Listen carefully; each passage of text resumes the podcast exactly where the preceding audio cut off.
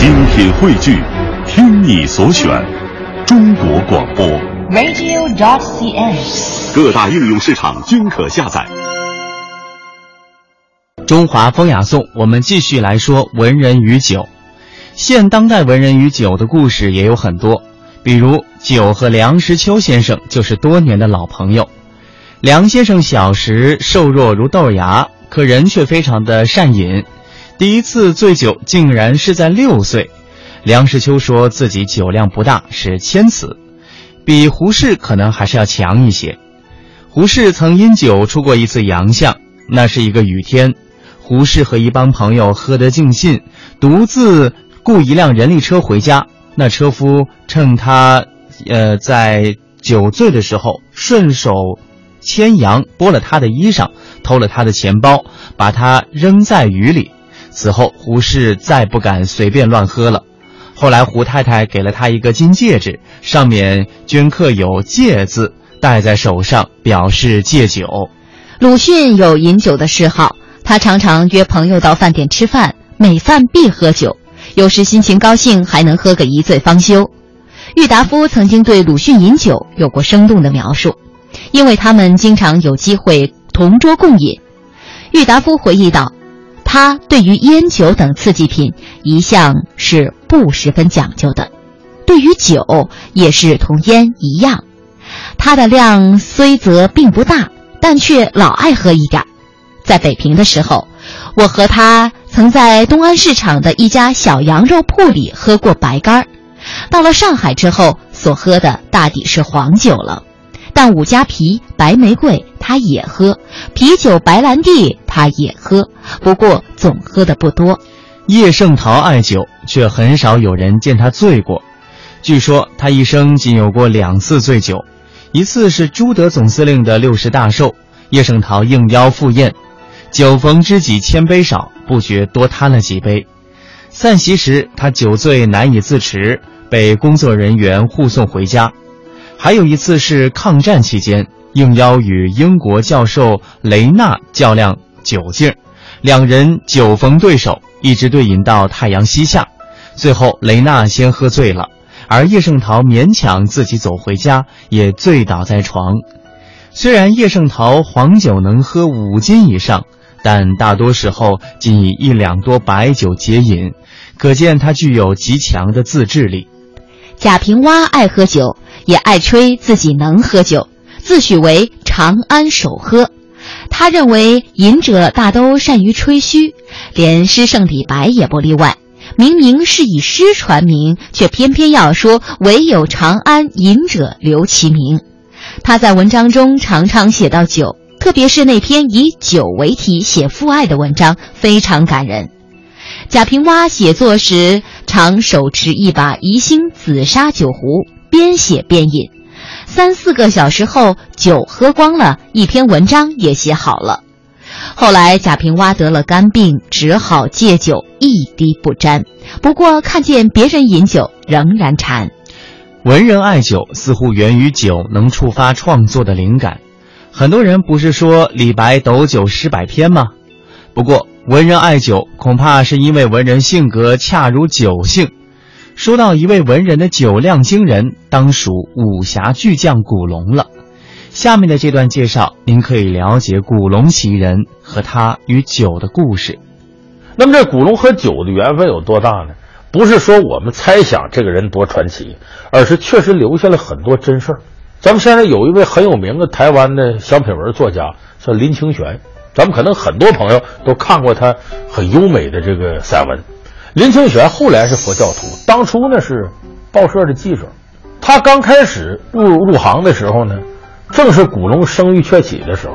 报社的总编就给他个任务：你呀，去采访古龙。林清玄很忐忑的就到了古龙的家，说：“你来了，你干嘛？报社的采访我行，但我有个条件，拿俩脸盆出来，这么大的脸盆放那儿。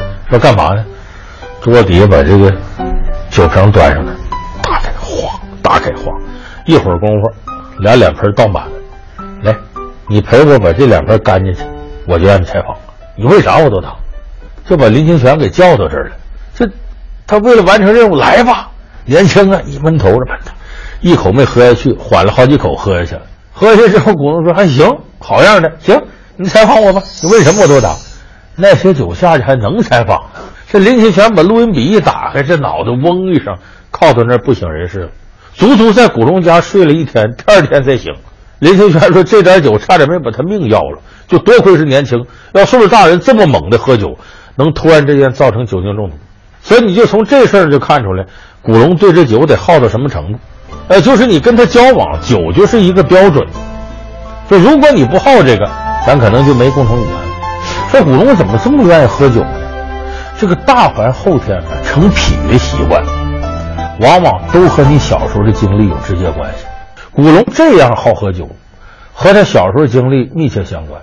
古龙对外很多人都以为他是个孤儿，没听古龙提过他父亲母亲。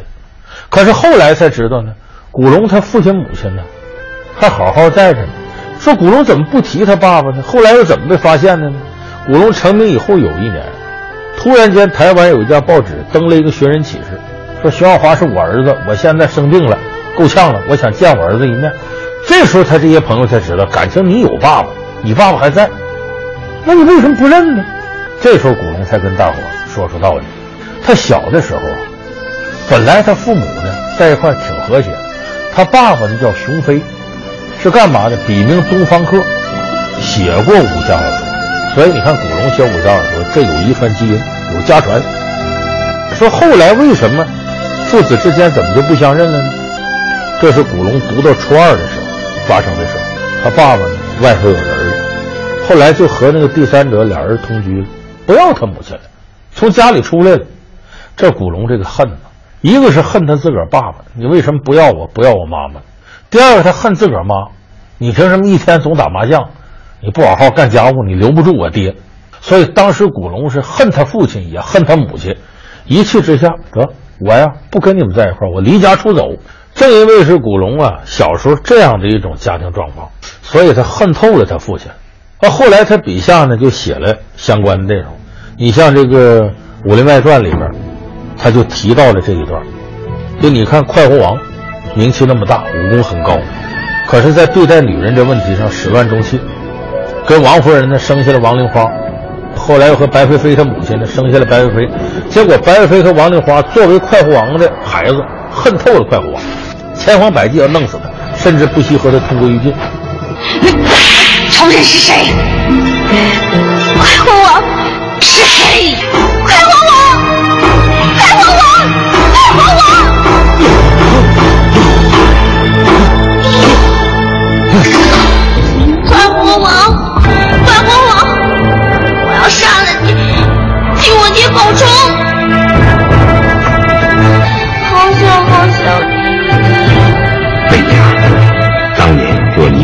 我有幸结发，如今这孩子肯定就该是我了。每天一小时，请随我们走进大观园，感受红楼儿女的情怀；每天一小时，随我们坐进白鹿书院，听朱子的治家格言；每天一小时，可邀李白品美酒，白居易赏梅花。今天这一小时，你来了吗？这里是中央人民广播电台香港之声《中华风雅颂》。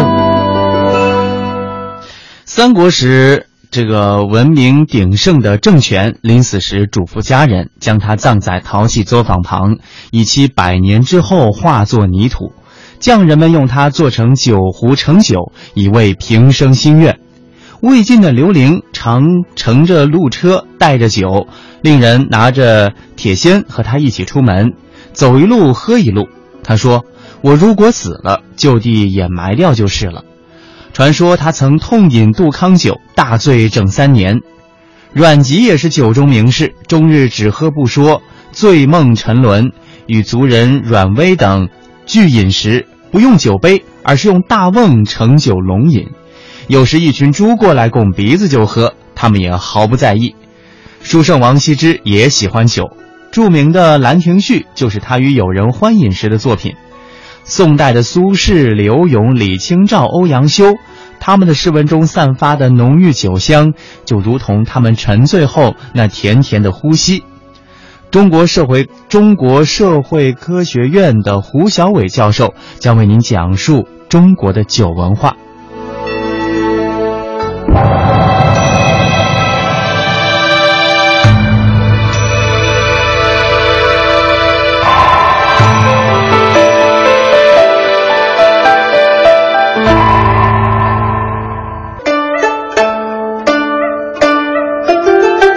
魏晋时期竹林七贤之一的刘伶，可是历史上著名的酒鬼。他是一天到晚喝着酒啊，游山玩水，啊，走到哪儿喝到哪儿。这后面还跟着一个背着铲子的小仆人，他就经常跟这小仆人说了啊，叫你拿铲子的目的就是不管什么时候什么地方，我只要一死，你就随地挖个坑把我给埋了。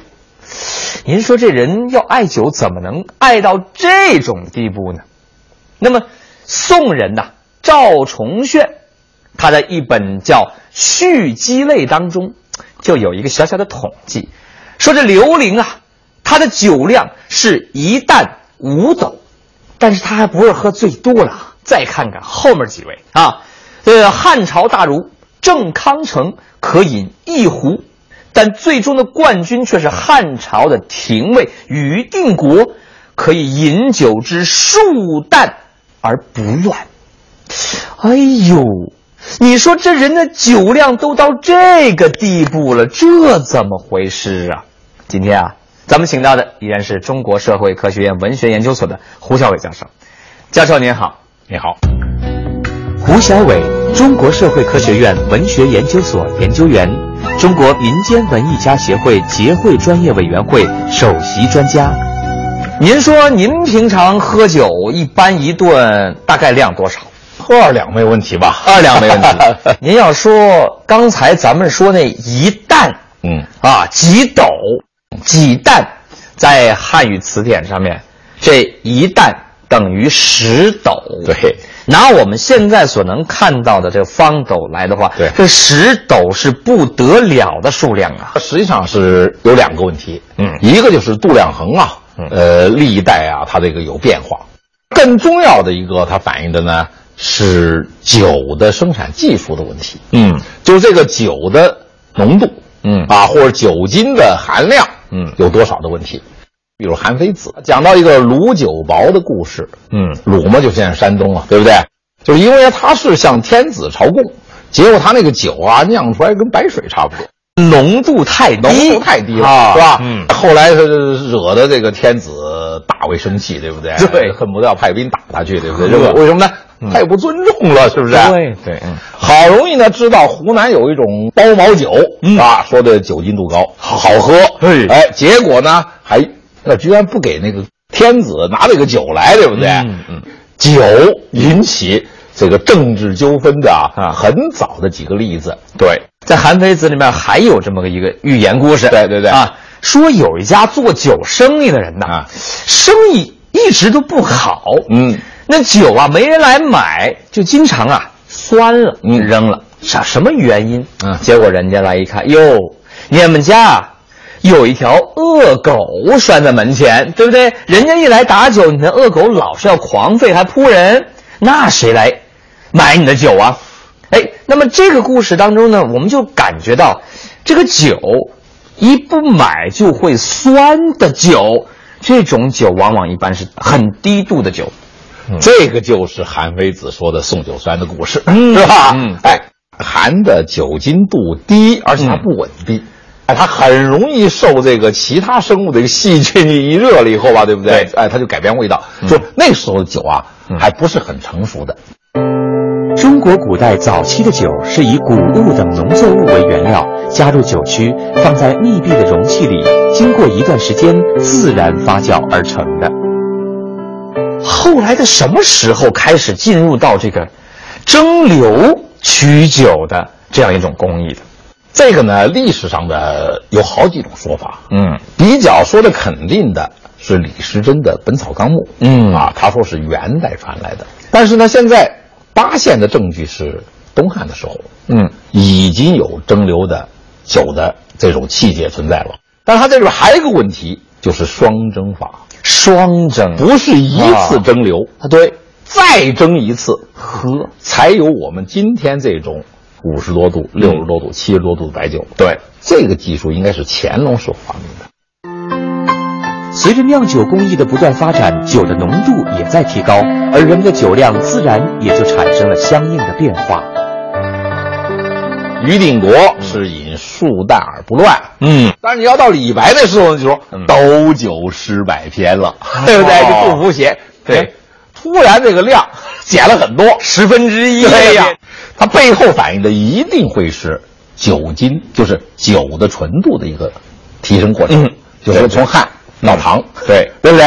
嗯，这个有一个很大的提升，嗯，然后再往下就看论杯了。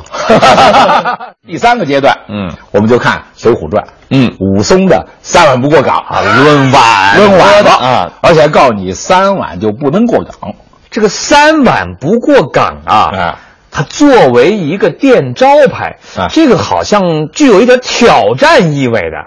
这个是一个非常独特的创意，嗯。因为我们知道啊，在北宋的时候吧，这个广告意识啊，嗯。已经有了，对吧？对。无论在《清明上河图》啊，嗯。还是在这个现在印刷物里边都看得到，嗯，所以我们现在一般的广告呢，都会是讨好顾客，对，只跟你说呀，对你多好，对。你多有用，对，这个是和顾客较劲儿的，啊，少喝啊，啊，三碗过不了岗啊，对。